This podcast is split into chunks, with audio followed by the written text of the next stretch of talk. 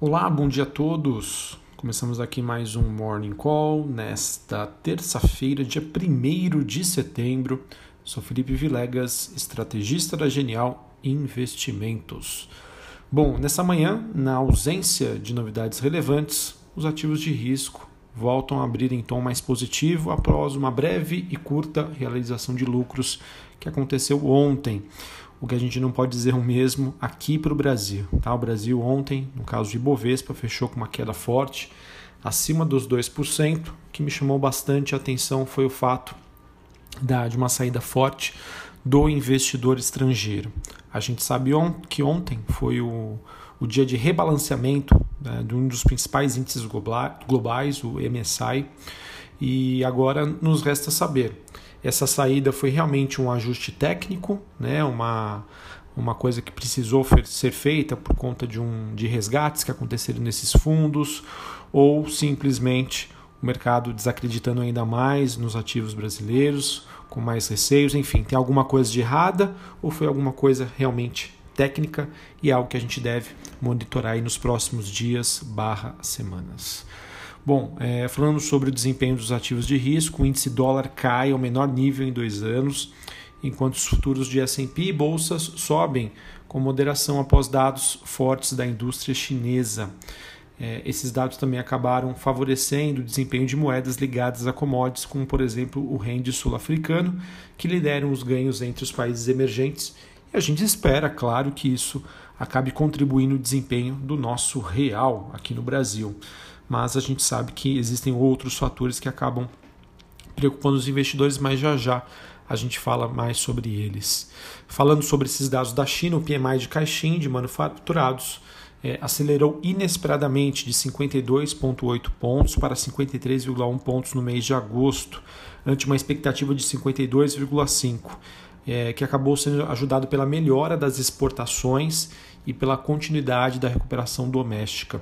Podemos dizer então que esse, esses dados do PMI de Caixin apresentou mais um mês de alta, ele que atingiu o maior patamar em alguns anos, e a magnitude desse patamar do indicador podem ser um pouco enganosos, tá? Pela forma como que a pesquisa é estruturada, mas de qualquer maneira mostra sim uma recuperação da economia chinesa, ok? Principalmente por esse fato das exportações que é o que está acelerando o desempenho das commodities nesta terça.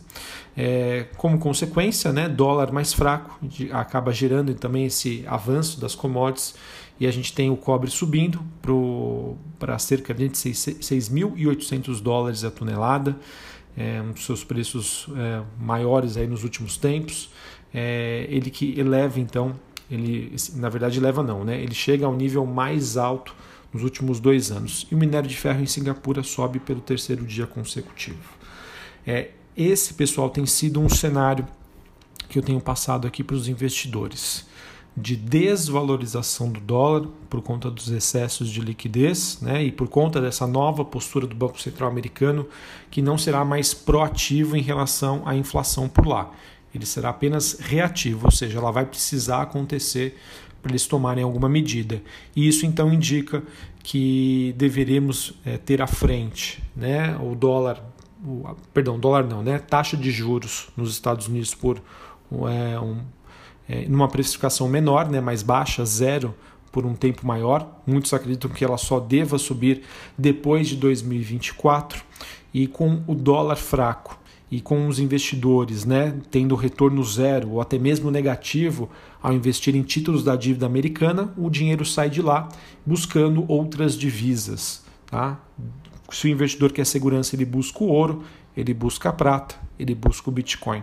Se ele quer um ganho, né, e levando em consideração que por conta desse dólar mais baixo, as consequências disso né, são inflação no futuro, uma das maneiras que o investidor tem para se proteger é através das commodities. Tá? Em teorias econômicas, se você quer se proteger de um movimento de inflação futuro, invista em commodities. É isso que, digamos, é, traça o cenário de curto prazo e de posicionamento de alocação dos investidores neste momento.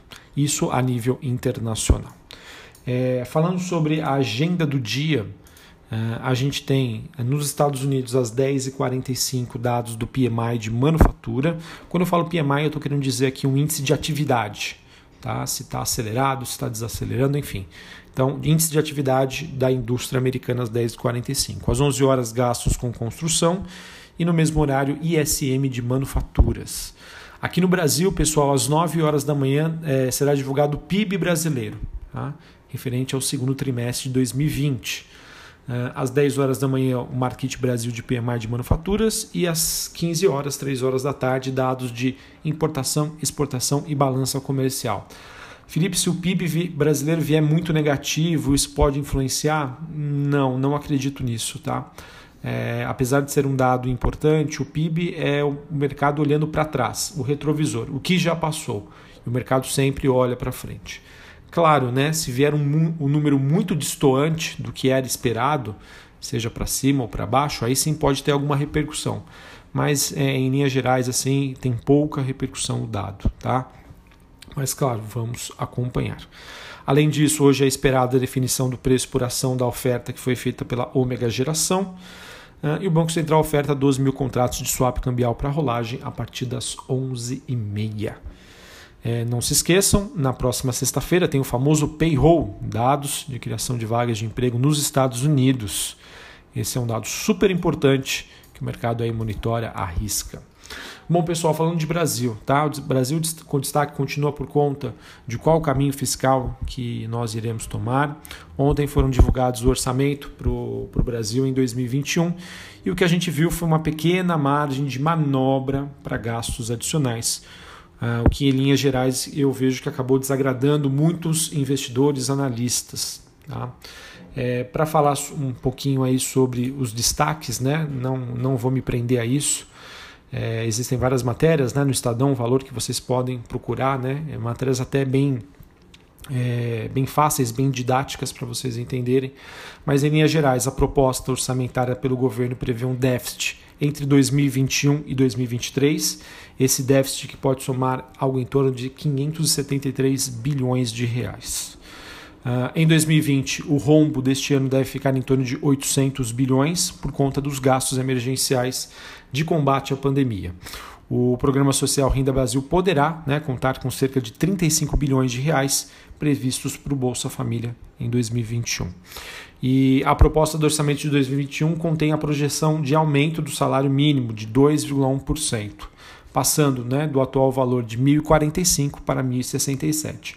A questão sobre o salário mínimo é que a proposta anterior era maior, era de 1.092, se eu não me engano. Era, enfim, era maior do que 1.067.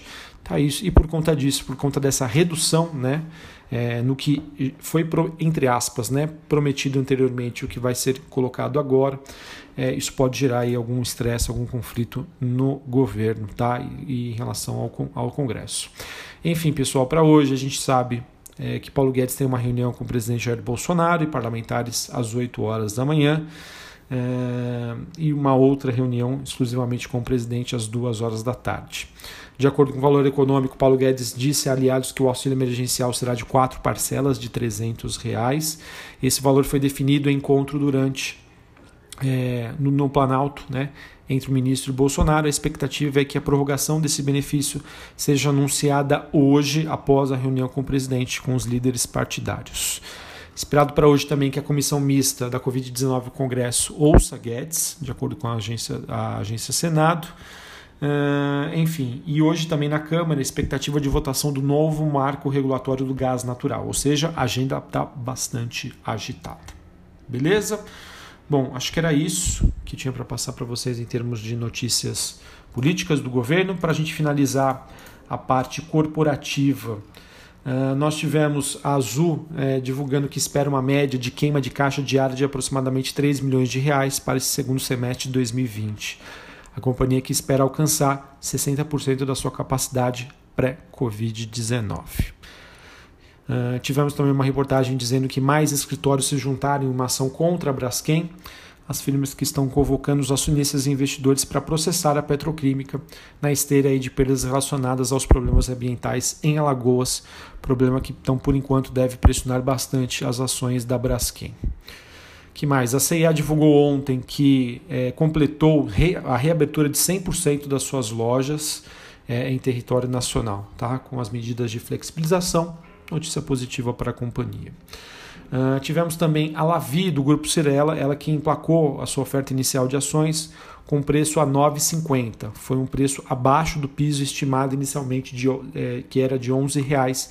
De acordo com o broadcast, a companhia que precisou baixar o preço para conseguir aí emplacar essa oferta.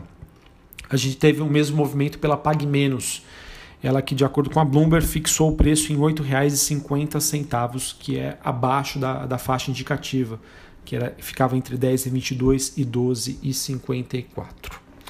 Uh, Grupo Pão de Açúcar concluiu a venda dos seus últimos 11 imóveis, que são objeto né, de um acordo celebrado com a TRX Real Estate, Fundo de Investimento Imobiliário. Essa última tranche teve pagamento de 233 milhões de reais e o acumulado foi de 1,8 na transação total. A gente teve também a Anatel e provedores discutindo a venda de ativos da Oi é, em uma reunião que deve ocorrer no próximo dia 11 de setembro. A agência quer saber né, se a compra por grandes empresas terá impacto para pequenas empresas, enfim, aquelas é, burocracias para evitar a concentração de mercado.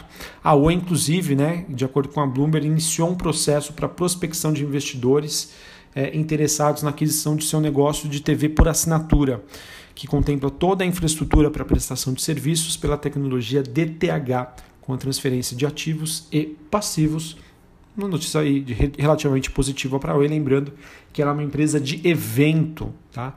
A conclusão né, do processo de reestruturação da companhia é o que vai dizer se ela sobe mais ou cai. Tá bom? Então é isso, pessoal. É assim que a gente começa aí o mês de setembro.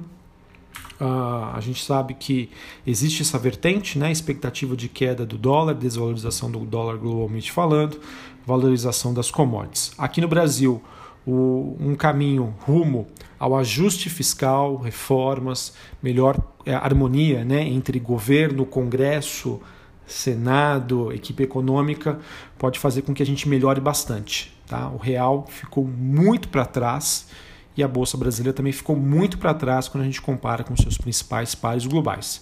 Está desajustado. Então eu vejo que é, se a gente fizer a lição de casa, a gente pode ter aí uma valorização significativa dos ativos da Bolsa Brasileira que ficou para trás nesse mês de agosto. Um abraço, um ótimo mês, um bom pregão e até a próxima. Valeu!